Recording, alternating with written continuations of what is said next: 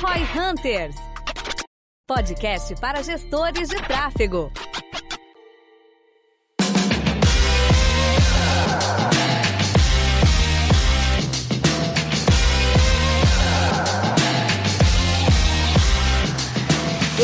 Hoje do Roy Hunters, a gente tem aí então um convidado especial, o Igor Scaldini, que ele é o nosso vencedor da gincana, da questão que a gente fez ali, né? De... Eu tô com gincana no nome. Da questão ali de conseguir os ouvintes, né? Foi o vencedor e hoje terá aí a sua mentoria conosco. E, Boa. cara, é familiar pra mim, na verdade, Igor. Eu, tu já acompanha o conteúdo da V4 há algum tempo, né? Pô, não só acompanho, como vou ser franqueado em breve, né? Eu participei do último programa, não sei se é assim que vocês chamam. Tu teve aqui presencial? Sim, claro. Ah, Porra, sabia que eu te tá conhecia, explicado. cara. Mas além disso, eu acompanho vocês, né? Não só isso, mas eu acompanho o Roy Hunters pra caralho, assim. Inclusive, eu vi o, o último episódio ontem. Irado, irmão.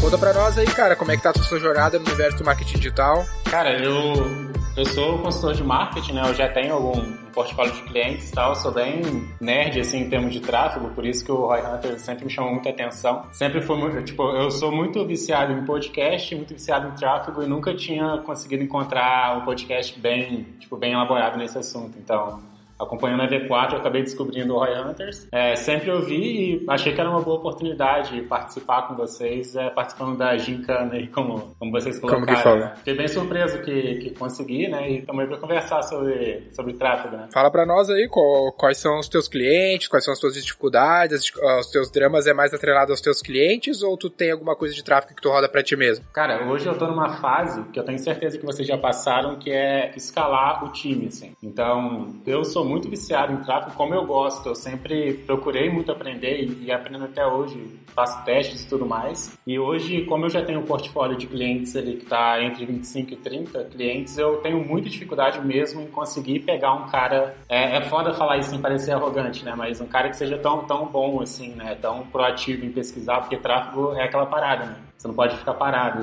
E, enfim, essa é a minha dificuldade hoje, né? É, você tá sofrendo a, a, famosa dificuldade de montar o time, né? Que é não só de montar o time, que seria. Acho que tem alguns, tem alguns pontos importantes aí dessa discussão, né? Tipo, de encontrar as pessoas, encontrar pessoas que sejam boas ou que pelo menos estejam dispostas a estudar tanto quanto tu, por exemplo, ou tanto quanto a gente, né? Quando a gente fala de tráfego. E também depois que tu encontra, não sei se tu já tem pessoas aí, mas depois que tu encontra de saber gerenciar esses caras, né? Que também é uma, uma grande dificuldade, né? Exato. Eu costumo falar que cara, assim, um, é um momento que você transforma negócio em empresa é quando você monta um time que garante que aquilo fique rodando, mesmo que, sei lá, amanhã sofra um acidente, entre em coma por dois meses, você vai acordar, você ainda vai ter um business de preferência maior do que é o business de hoje, né? E essa transição é muito difícil. E é a primeira vez que você tá passando por essa por esse tipo de transição, de trazer um time, de formar assim, ou já fez antes? Então, na área de tráfego é a primeira, é a primeira vez. Eu, eu, eu particularmente sou muito viciado em processos, sistemas tudo isso. E a dificuldade que eu tenho quando a gente fala de tráfego é justamente isso. Não, não existe um processo, pelo menos na minha visão, eu não consegui chegar num processo definitivo de gestão de tráfego, né? Você sempre tem que estar aprendendo, testando, e eu, eu vejo muito como uma soft skills, né? Então, eu acho que meu problema se resume como que eu treino ou incentivo soft skills no meu time de tráfego, né?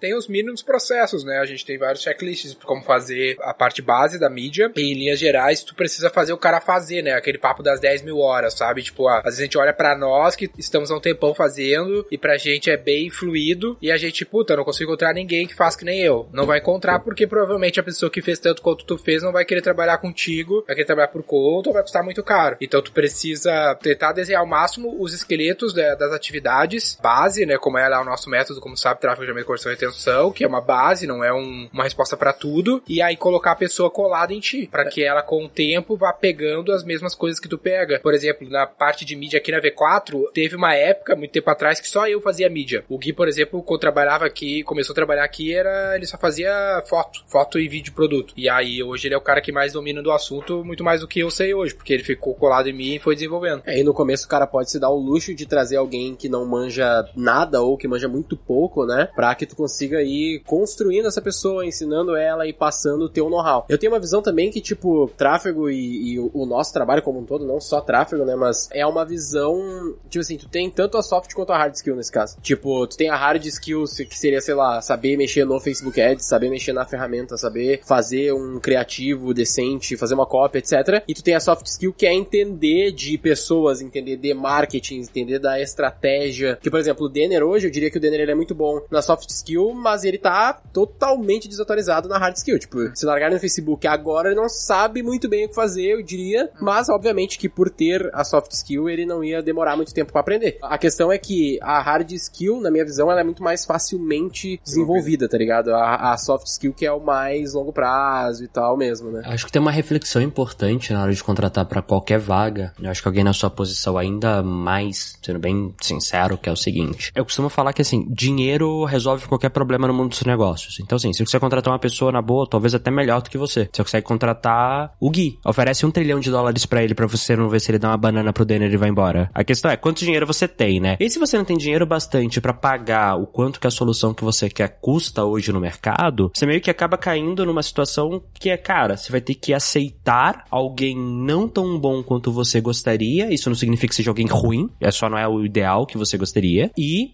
investir em desenvolvimento e treinamento, e aí tem uma lição que eu aprendi com uma amiga. Uma amiga me contou essa história e eu levo ela pra vida, que é o seguinte: ela tinha acabado de ser promovida pra gerente de área e não sei o quê, só que ela tava muito presa em trabalho operacional ainda, ainda tá fazendo, toda hora revisava o que o time fazia e falava pra galera, não, mas faz de outro jeito, não sei o quê. Aí a, a chefe dela, né, chegou e falou: Bruna, mas por que, que você tá fazendo isso? Falei, ah, porque eu faço melhor do que eles e não sei o quê.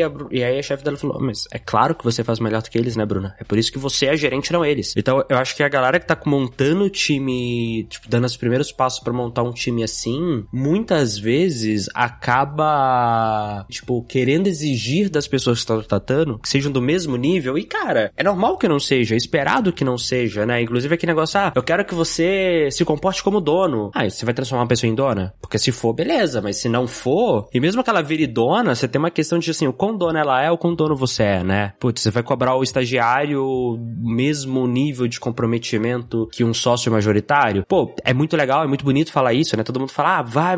Cara, a real é que na prática não dá. Se você for ficar fazendo assim, você vai ter muita dificuldade. É muito, às vezes é muito melhor encontrar uma pessoa motivada, alinhada, né? Alguém que queira, tenha vontade e desenvolver nela o hard skill, o soft skill e até o comprometimento maior, assim, porque infelizmente a minha geração, a geração do Gui, até um pouco da do Den, um pouco não, até do Den, a gente tem a mesma idade, eu acho. O Den é um ano mais velho, ou a mesma coisa. É, é uma bosta no sentido de ser imediatista pra caralho, descomprometido, que já entrar como, tipo, qual é o emprego dos sonhos? Ah, CEO part-time, se ferrar. Então, assim, você meio que tem que considerar todas essas questões, né, na hora de construir um time, cara, e uma coisa que eu falo, falo por mim aqui, pelo menos. Minha maior dificuldade de conseguir pessoas é por mim. É porque, cara, eu tenho dificuldade de baixar a barra, às vezes, quando precisa baixar. E é chato pra caralho. Porque eu tenho expectativa, cara, e é foda, porque, assim, eu queria contratar a melhor pessoa do mundo. Só que é, é caro, é difícil, eu vou ter que ficar tá, tá, tá, e aí vai chegar uma hora você vai fazer um trade-off. Vou contratar uma pessoa não tão boa quanto eu gostaria. De novo, nunca contrate gente ruim, contrate gente boa, mas talvez não vai ser a pessoa tão boa quanto você gostaria. Só que você trazendo ela vai te desafogar, vai te permitir crescer, poder pagar mais caro para uma pessoa melhor ou simplesmente ter mais tempo para ir atrás de alguém ainda melhor pro time, né? Então chega uma hora que você tem que escolher, na minha visão, um trade-off. Fazer, cara, eu não vou trazer ninguém ruim, mas vou trazer esse cara que, tipo, em vez de ser o 10 que eu queria, ele é um 7,5 ou 8, e beleza, toca o barco e depois você pensa como é que você faz esse cara virar o 10 ou como é que você traz o 10 depois. E uma coisa que a gente faz aqui na V4, cara, que eu vejo pouca gente fazer, é duas coisas. Primeiro, considerar o período de ramp-up. Então, tipo, quanto tempo uma pessoa naquela posição, na média, demora para ficar pronta. Isso tá previsto no nosso forecasting. E a segunda coisa é considerar uma taxa de sucesso. Então, quantos por cento das pessoas que eu tentar colocar naquela vaga vão ter sucesso? Então, tu pode considerar, cara, puta, uma pessoa demora três meses para ficar medíocre na função suficiente para me começar a passar coisa para ela e eu vou ter 50% de taxa de sucesso. Então, se daqui três meses eu preciso de alguém relativamente plena, eu preciso contratar duas pessoas agora, para que elas tenham esse período de três meses para ampar e uma delas desistir no meio do caminho. Então, encontrar esses números para botar isso no teu forecasting faz sentido. Tem vários franqueados, tu vai ver, que eles fazem isso a full, cara, que eles fazem, tipo, o cara tá precisando de um squad lá de seis pessoas. Então, ele vai lá e contrata 20. 15, é, faz um processo de treinamento, tipo uma turma de programa de trainee. Faz o processo seletivo e, meu, contrata 15, ah, pagando quase nada, às vezes o cara até pagam para trabalhar, para que daqui 3, 4 meses eles consigam tirar seis caras médios para que depois os próximos seis,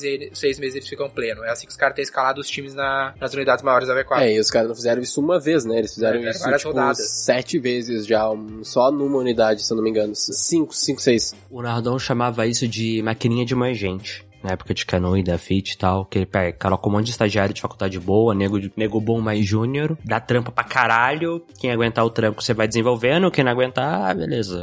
E, e o e o que que vocês buscam, assim, é, obviamente, né, hard, hard skill é um pouco óbvio, mas de soft skills, um profissional que vocês entendem que vai ter esse período de ramp up e, vocês vão ter que treinar, né? O que que vocês procurariam ou procuram, não sei, nesse profissional em termos de soft skills, assim? É, na V4 isso é bem peculiar, né? A gente sempre precisa contratar as pessoas por quem elas são, não pelo que elas sabem. Então a última coisa que a gente olha é de fato hard skill. A gente tenta contratar a pessoa por quem ela é. E aí a gente busca, por exemplo, pessoas que são empreendedoras. Então o lance de dar à sociedade já é pra filtrar. Então a gente chega a perguntar o que a pessoa acha da CLT ou se ela já fez concurso público no processo seletivo na primeira fase, pra descartar pessoas que têm uma mentalidade de empregado, eh, de fato queiram ser empreendedoras e escolham na V4 no caminho. Tipo, a pergunta que eu faço, né? A fase comigo, é a primeira pergunta que eu faço é como que a pessoa acredita que a V4 vai ser o meio pra ela conseguir o que ela quer. Então ver se a pessoa tem clareza de objetivo de longo prazo, se ela tem ambição, que esses são os aspectos que a gente tenta contratar, não em si quem ela, o que ela sabe, porque o que ela sabe a gente pode mudar, quem ela é a gente não pode mudar. E ANCAP, né? É.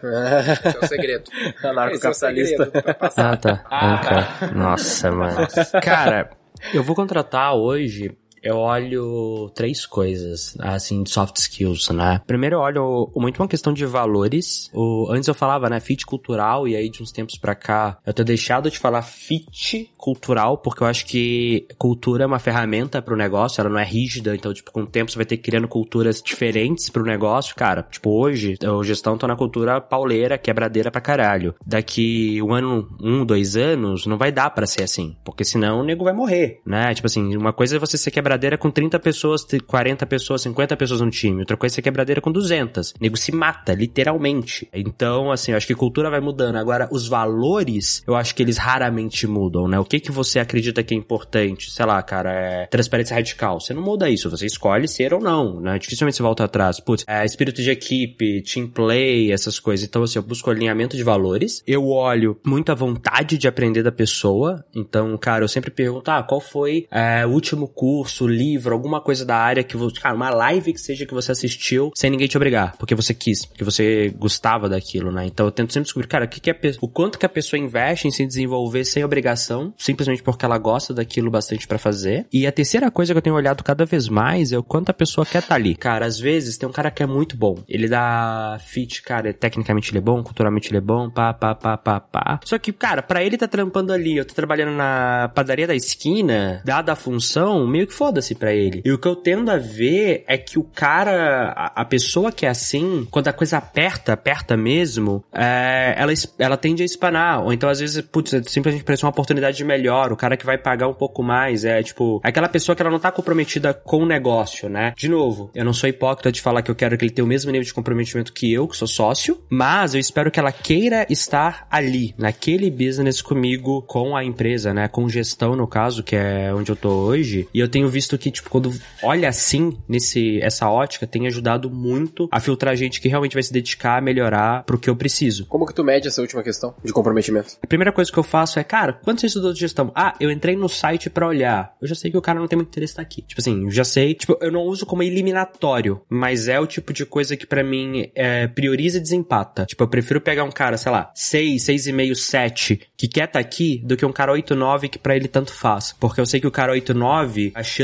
dele sair é, simplesmente porque alguém pagou um pouco mais, ou porque, cara, sei lá, tive uma- um, um mês que ele teve que ralar pra caralho, porque algum sócio teve ideia maluca, ou a gente tá fazendo um lançamento. é, ele é muito mais fácil de espanar, ou de, no mínimo, não se comprometer tanto quanto eu sei que eu vou cobrar ele. E falando um pouco de, de treinamento barra motivação, não sei como colocar isso, mas eu sei que vocês, a V4 pelo menos usa muito as OKRs, né? É uma parada que eu curto muito também. É, vocês têm, têm OKRs para time de tráfego ou tem alguma ideia de como a gente pode estabelecer objetivos e, metas mais claras assim? Eu pergunto porque, principalmente para quem trabalha com marketing, né, nesse esquema de atender vários clientes, é, é muito, é, tipo, cada cliente tem uma meta diferente, né? Então não dá para atrelar a performance do cara a, a 25 clientes, como seria no meu caso. Vocês têm alguma orientação nesse sentido? Com certeza. Acredito que só uma, uma primeira questão, o Denner vai poder falar, poder falar muito bem disso, que ele definiu muito as metas do time de, de marketing e tal, mas acho que só um erro que a galera pode evitar logo de cara é cuidar para não colocar como métrica e como meta, ou como KR nesse caso, alguns indicadores que não fazem sentido com a venda do negócio, saca? Tipo, porque tem, tem a gente falou disso nos outros episódios, né, quando a gente falou de indicadores, relatórios, BI,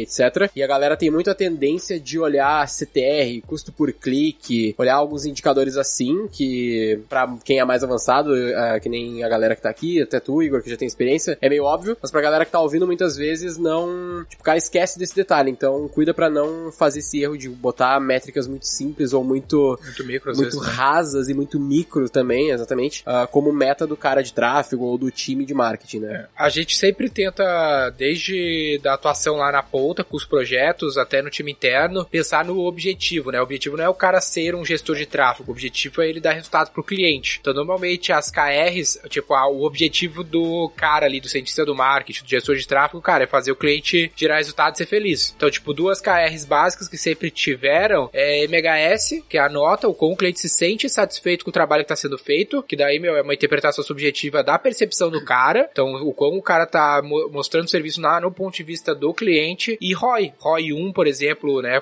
considerando margem, né, não só é uma que a gente sempre coloca. Então, no mínimo, o cara tem que estar né? tá trazendo ROI suficiente para pagar o projeto. E investimento, né, que o cara tem que estar tá investindo é. toda a grana disponibilizada para ele também, que isso também é um erro muito comum do É, do gestor de tráfego iniciante, o cara não gasta a grana do cliente, tá ligado? Tem o budget, o cara não gasta porque tem medo e não, porque não tem experiência, tá ligado? Isso pensando em projetos, né? Não, no caso do MHS que o Dennis citou, mas, tipo, é o MHS específico em tráfego ou no geral? Não, do projeto. Não, Esse é o lance que a gente fala bastante aqui na V4, aqui no Roy Hunters também, o Igor, é que o cliente não compra tráfego, tá ligado? O cliente compra resultado. O cara quer fazer, vender. Se ele pudesse não investir nada em mídia, ele não investir. Ele investe porque é o mal necessário. Então, na prática, a gente quer medir o quão o trabalho do cara tá gerando resultado pro cliente. Então, é nesse aspecto. E aí, dependendo de como tu divide, né? Quanta, o problema que isso pode te gerar é quantas pessoas estão envolvidas no trabalho. Aí, se tu tem muitas pessoas envolvidas no projeto, tu não consegue atribuir de quem é a culpa, né? Do MHS alto ou MHS baixo. Aí tu cria essas outras metas, como o ROI, por exemplo, tu pode atribuir o ROI, por exemplo, o resultado desse cara, ou como a gente faz o lance dos consultores, né? Da gente ter, cada pessoa tem X projetos, que ela é dona do projeto como um todo, não de uma parte do projeto. Que esse é o problema de tu ter divisões, de tu ter o departamento de mídia, o departamento de atendimento, o departamento não sei o que. Aí tu não tem o dono do projeto. Aqui a gente normalmente tem o dono do projeto. Então todo o resultado daquele projeto é culpa do cara. É, e tu vai ter esse squad que lida com X projetos e tu tem o head desse squad que meio que responde por aquele grupo de projetos e de pessoas que atuam naqueles clientes especificamente, entendeu? Por isso que a gente fala muito de cuidar com essas metas ou métricas tão específicas do gestor de tráfego ou do, sei lá, do cara de design ou coisas do gênero, porque no fim das contas, na maior parte dos casos, a maior parte dessas métricas não importam, né? Não pro resultado do cliente diretamente, uh, diretamente dito ali mesmo, sabe? Tem que olhar mais de uma maneira mais macro, o cara tem que gerar resultado, ROI, venda, grana pro cliente, entendeu? É mais ou menos assim que a gente bota essas metas especificamente. Aí, obviamente, quando o projeto vai se tornando mais complexo, tu vai tendo outras metas, tá ligado? Tipo, que nem aqui no, na, no interno, no marketing interno da V4, tu tem metas um pouco diferentes, não é só ROI e investimento. A gente tem outras questões mais destrinchadas, porque tem mais pessoas envolvidas nesse projeto. Elas são donas de partes diferentes do projeto, né? Exato, tem o cara do YouTube, daí o cara do YouTube tem, tem meta Google, de view. Face, daí tá ligado? só lida com aquele projeto. Então aquela parte do projeto é ele é dono daquela parte do projeto. A gente consegue ser uh, até CTR às vezes entra como uma KR porque o cara só lida com aquele projeto. É, tipo, ele só faz a edição do vídeo e a thumb. Tipo, ah. ele tem que ter uma, uma métrica que eu vou botar pra ele é CTR. Se o CTR dele estiver bom, significa que ele tá fazendo uma boa thumb, assim sucessivamente. Mas é raro, raros casos daí. Eu tenho uma questão diferente, né? A gente tá começando agora a implementar o QRs aqui. É, vou falar o KR também, pra todo mundo falar a mesma coisa. Mas, cara, o que que rola? Nos times, a gente usa...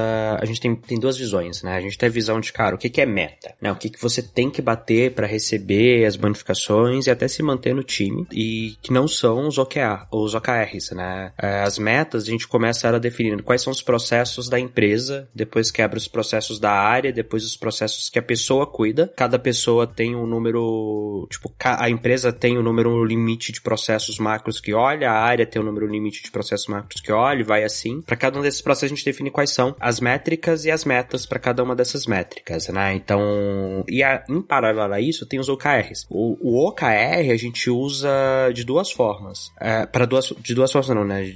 Para duas coisas. Primeiro, para ver o que, que a gente pode fazer para literalmente mudar aquilo de patamar. Eu não gosto de OKR para pessoas, eu gosto de áreas e empresa. já vi gente aplicando para pessoas, né? A V4 pelo, é, faz isso, mas eu não sou fã de usar para pessoas porque eu acho que é raro você encontrar alguém com maturidade o bastante de usar OKR do jeito que o OKR é feito para ser a nível individual. Você pode usar OKR de uma forma um pouco errada, que colocar ele como meta. Mas o OKR, tipo assim, pra quem não sabe, cara, ele é pensado para você bater entre 60% e 80%. Se você sempre bate OKR, você não tá sendo ambicioso bastante para bater OKR. Então você tem que ter uma política de metas que ali sim é para bater 100%. E OKR, que é uma parada que, cara, se bater 100% do caralho, só que você tem que saber que sempre bater 100%, você tá errando no OKR. Você não tá sendo tão ambicioso quanto deveria. A definição, né? Pela definição, tipo assim, de OKR como realmente é OKR. E por você fazer algo que não é para bater 100% por definição, quando eu coloco a nível de pessoas e uso isso para tipo, definir meta, essas questões, cara, eu, na minha experiência, quando você usa OKR do jeito, tipo, pela definição mesmo de OKR, não alguma adaptação, dá ruim nisso aí. Mas quando é para usar, eu gosto de usar OKR, cara, o que, que você pode fazer para realmente ir pra outro patamar e virar um multiplicador do, do bônus, da meta, é, ou alguma coisa nesse tipo. Mas assim, as metas, metas mesmo, eu sempre olho, cara, quais são os processos que tem que tocar e começa da empresa, desdobra pra área, desdobra pra sub-área se tiver, e desdobra para as pessoas, e ali eu tenho as minhas metas, que é, cara, como é que eu tô acompanhando se aquele processo, né, aquela entrega que a pessoa tem que fazer, ela tá fazendo mais, melhor e de uma forma mais rentável, né? E aí eu procuro quais são as métricas que eu vou olhar para isso. Eu tento ir mais nessa linha. Tem até um, um episódio de quatro lives que eu fiz com o Juliano Tolione para falando só disso. E vocês acham que ou, ou já experimentaram remunerar profissional de tráfego, no caso, por performance, assim? Tipo, sei lá, se você conseguir um, um ROAS X, você ganha tantos por cento, não sei. Aqui a gente remunera o time de marketing interno uh, com uma taxa de corretagem. Então eles ganham X% do que eles investem em mídia. Quanto mais eles conseguirem convencer a gente a colocar mais mídia, mais eles ganham. Mais uma taxa de performance, que é sobre o, a receita que eles trazem, vezes a nossa margem, menos o nosso custo de mídia. Daí a gente paga uma porcentagem sobre isso, que é dividido no time de marketing aqui. E a gente usa os OKRs como critério para dar sociedade, né? Então tem essas três formas de remuneração variável que a gente tem aqui que que, atinge o time de marketing. Eles não recebem também a OK, o referente ao OKR daquele time? Ah, não, o que recebe assim é o time de vendas. Ah, perfeito. E eles têm um bônus sobre as OKRs. Pode crer. Que não é o by the book das OKRs, mas a gente faz do nosso jeito. jeito Tudo que a gente não remunera, ninguém presta atenção. Então se eu faço OKR aqui sem pagar, ninguém, ninguém olha para o OKR.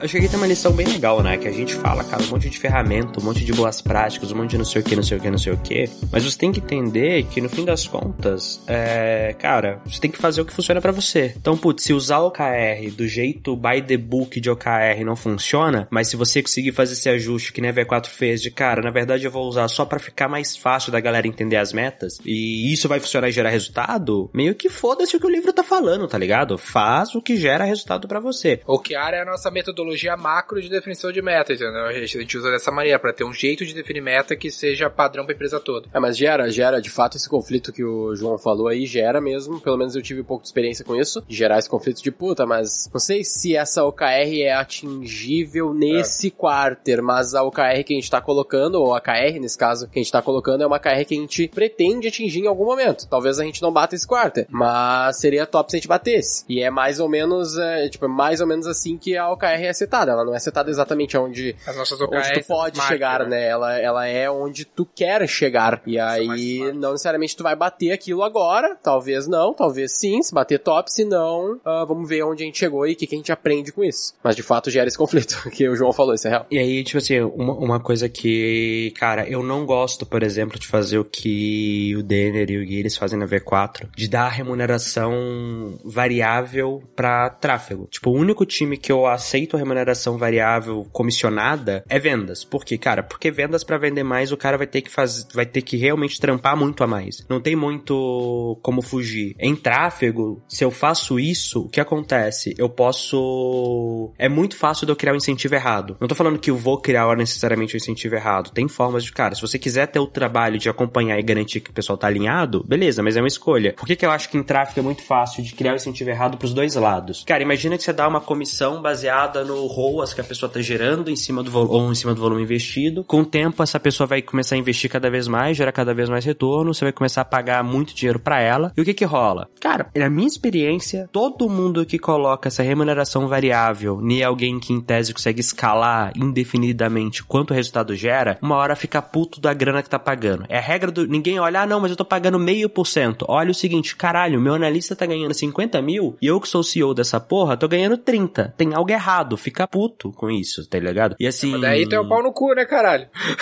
Cara, mas acontece. E a assim. pessoa tem que ter a chance de ganhar muito. Aumenta o salário. né? É, aumenta o teu salário, caralho. Fez essa conta errada. É, eu acho que aumenta muito. Você adiciona uma obrigação sua, na verdade, duas obrigações. Uma meio que assim, moral de entender que, cara, para de olhar os 50 mil que você tá pagando e olha quanto resultado tá vindo. E dois, de garantir que você não cria alguma coisa que, porra, o cara vai ter um incentivo de vender pra caralho. Só que assim, ah, tô vendendo pra caralho, mas eu tô trazendo um cliente ruim que vai te tornar ali na frente. Então, assim, você adiciona uma complexidade a mais que você tem que tomar uma decisão que não é tão óbvia quando você para e pensa, sabe? Eu acho assim, não é necessariamente que é ruim ou que é bom pagar ser variável ou não. Eu acho que é uma decisão mais complexa do que parece de ser feita. E quando você toma, você tem que colocar, cara, os processos, acompanhamento. Porra, a V4 não começou assim, até onde eu sei, né? Vocês chegaram nesse modelo depois de testando e ajustando as coisas. E hoje tem um overhead de garantir que isso não tá virando um problema. É, você tá preparado para isso hoje? Não sei. Muitas vezes é mais fácil quando tá começando pensar num plano de, cara, olha, se você bater essas metas, você ganha um bônus X, e é isso aí. E com o tempo, cara, talvez até transformar a pessoa em sócia, sócia mesmo, que a V4 faz isso. Porque quando você paga a remuneração de comissão, a pessoa é sócia do faturamento, mas no lucro é só você que se ferra. Do que necessariamente, ah, vou colocar esse variável aqui, se você, o que você vender líquido, você ganha X%. É, a gente tem uma cultura de ter todo mundo recebendo variável, então faz parte da, da estratégia total do negócio, né? Então todas as áreas têm remuneração variável, mas não é uma lei, né? É só o jeito que a gente gosta de fazer. É, só pra diferenciar, tá? Eu não sou contra a remuneração variável, eu sou super a favor, inclusive. Tu não quer pagar nada pra ninguém, tu é pau no cu. Quer ganhar 50 mil. Eu sou contra a remuneração por comissionamento, que são coisas distintas. Tá? Remuneração variável eu sou a favor para incentivar as pessoas a trabalharem mais e entregarem resultado. Eu não gosto de comissionamento. Remuneração variável, bônus, isso eu sou super a favor, eu acho que é importante, tá? Mas assim, é diferente de dar uma comissão direta pelo resultado gerado.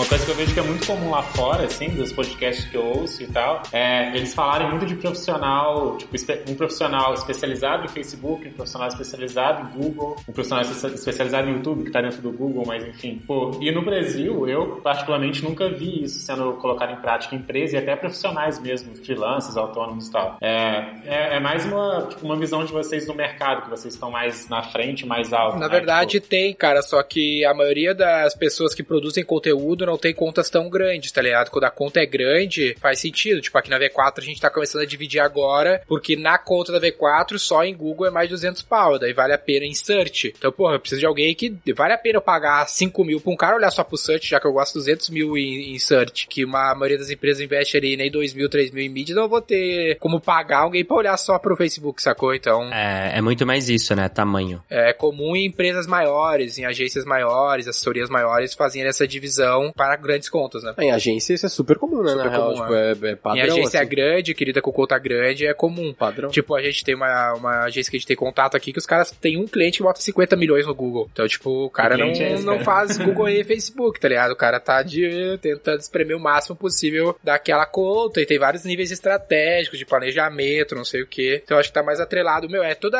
É a regra da divisão do trabalho. Na escala, tu vai sempre precisar dividir o trabalho em atividades menores, tá ligado? Só que porque se tu não tá escalado, não, tu não vai nem conseguir dividir. A minha visão é exatamente essa, cara. É muito mais uma questão de tamanho do que de ter ou não. E aí uma coisa para diferenciar. Uma coisa é você trabalha focado em Google ali. Não significa que você vai esquecer que o Facebook existe e nunca estudar ele. É só que aquilo não vai ser seu foco. Acho que é sempre bom você entender todas a, pelo menos a noção básica, né, das, dos principais canais que vai fazer. Mas à medida que você cresce, você vai tendo que ter pessoas especializadas. Por que, que eu acho que é importante entender, né, tipo, mesmo o cara que faz só Google, o foco dele dia é Google entender um pouco de Facebook e de Instagram, por exemplo. Porque às vezes você consegue pensar em estratégias combinadas. Quando você entende como é que uma outra rede funciona, você pode falar com o cara que cuida dela e falar, cara, vamos fazer isso aqui e testar. Tipo assim, se o cara não sabe, por exemplo, que no Facebook eu posso pegar o tráfego de uma página filtrado pela UTM do URL quando alguém acessou, ele não sabe que ele pode combinar com o cara de Google para fazer um remarketing específico para quem veio daquela campanha específica do Google e eles pensarem no funil combinado. Mas isso não significa que ele vai fazer Google, né? Então, assim, diferenciar as duas coisas, o que, que é focar na atuação no dia a dia, o que, que é estudar e ter uma noção e conhecimento ou não. E, cara, questão de escala. Quando você for grande o bastante, você mais do que valer a pena, você vai ter a necessidade. Você vai perceber a necessidade.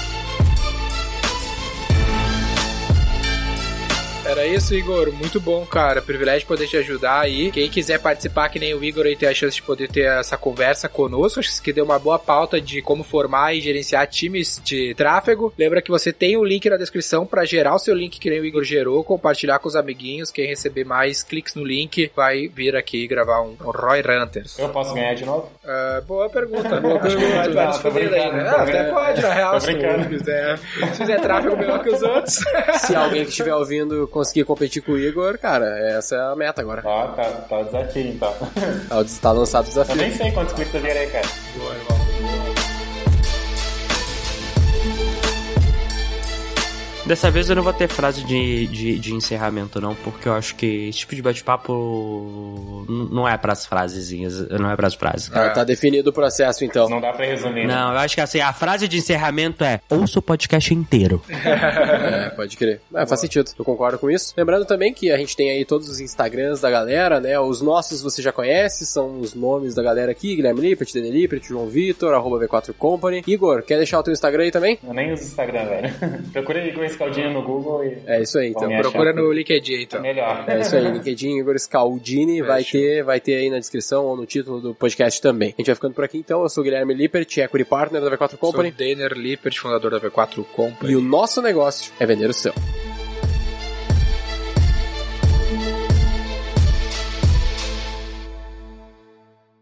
Para saber mais sobre como a V4 pode ajudar o seu negócio, ou você que é profissional de marketing digital e quer saber como ser nosso parceiro, acesse v4company.com e saiba mais. Edição Noise Wise.